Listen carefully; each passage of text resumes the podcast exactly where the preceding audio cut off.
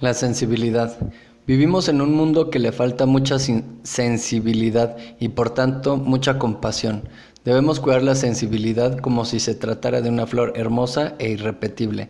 La sensibilidad hace que seamos entrañables, comprensivos e indulgentes, tanto con quien despierta nuestro afecto como con los demás. Una emoción puede provocar un pensamiento y un pensamiento puede provocar una emoción. Una emoción puede generar un estado anímico específico y un estado anímico se traducirá a su vez en emociones. Toda emoción, sobre todo si es intensa, movilizará tanto el cuerpo como la mente. Es a la vez física y mental. En toda relación afectiva es necesario saber controlar las emociones y las reacciones emocionales insanas y por supuesto no llegar a expresarlas. Cuando las emociones basura se expresan compulsivamente, siempre acaban abriendo heridas en la relación afectiva que luego son muy difíciles de cerrar.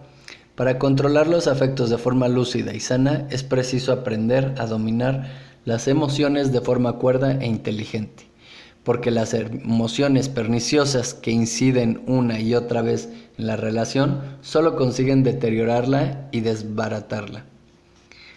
Posteriormente hay que aprender a desreprimir aquello que nos hace daño y para ello nada mejor que un buen crilla, como por ejemplo cantar, bailar, chillar, correr, respirar descontroladamente pero en un entorno seguro.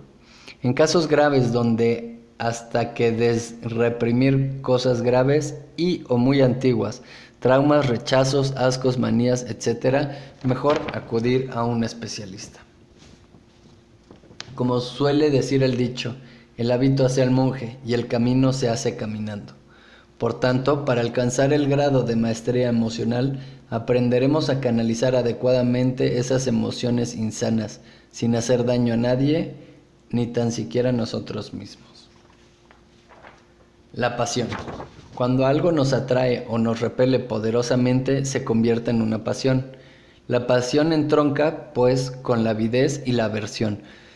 Surgiendo dicha avidez o inclinación descontrolada cuando experimentamos una sensación placentera. No nos basta con disfrutar de esa sensación, sino que empezamos a generar sobre ella actitudes de adicción, obsesión y posesión. La pasión se desencadena cuando una persona comienza a pegarse a ella en exceso y a desarrollar una obsesión compulsiva, afán de posesión, celos y expectativas no fundadas. En el extremo opuesto, cuando experimentamos una sensación desagradable hacia alguien, es cuando surge la aversión, el rechazo, el odio, que puede llegar a la autosugestión autodestructiva con el fin de hacer sentir lástima en los demás y manipularlos para atraer a aquellos que desean rechazando colectivamente a aquel que rechaza. Tanto la avidez como el odio son emociones intensas que se tornan en pasiones. Estas pueden llegar a absorber a una persona hasta el punto de aturdirla y alienarla. La pasión te ciega, te domina y te roba el sentido. Se puede llegar a identificar tan ciega y mecánicamente con la pasión hasta el punto de perder todo el control sobre sí misma, convirtiéndose en pasión en movimiento, ignorando a su conciencia, careciendo y careciendo de toda conciencia de sí misma. Siempre suele imponerse la razón, salvo en el caso de personas muy racionales y maduras, con mente muy clara y controlada.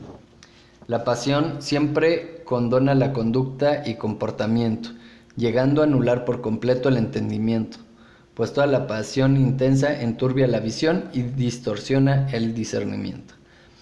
La persona sumida en la pasión puede perder el control de sí misma y dejar de ver la realidad tal y como es para contemplar solo lo que se quiere o teme ver. Aquellos con escaso autocontrol, inmaduros, caprichosos, impulsivos y que en resumen no se conocen bien son los más declives a dejarse arrebatar por pasiones profundas. La persona demasiado apasionada carece de juicio cabal e imparcial, de razonamiento claro y lucidez mental. No hay apego más peligroso que el de las ideas, ni apasionamiento más pernicioso que el ideológico. Lo mejor es llegar a reorientar y canalizar la energía pasional, evitando herirnos a nosotros mismos con ella o herir a los demás. Algo que es digno de madurez emocional. Una afectividad rica y verdadera no se sienta únicamente sobre la pasión, sino al contrario, hace gala del desapego, porque la obsesión es una actitud que malogra infinidad de relaciones afectivas.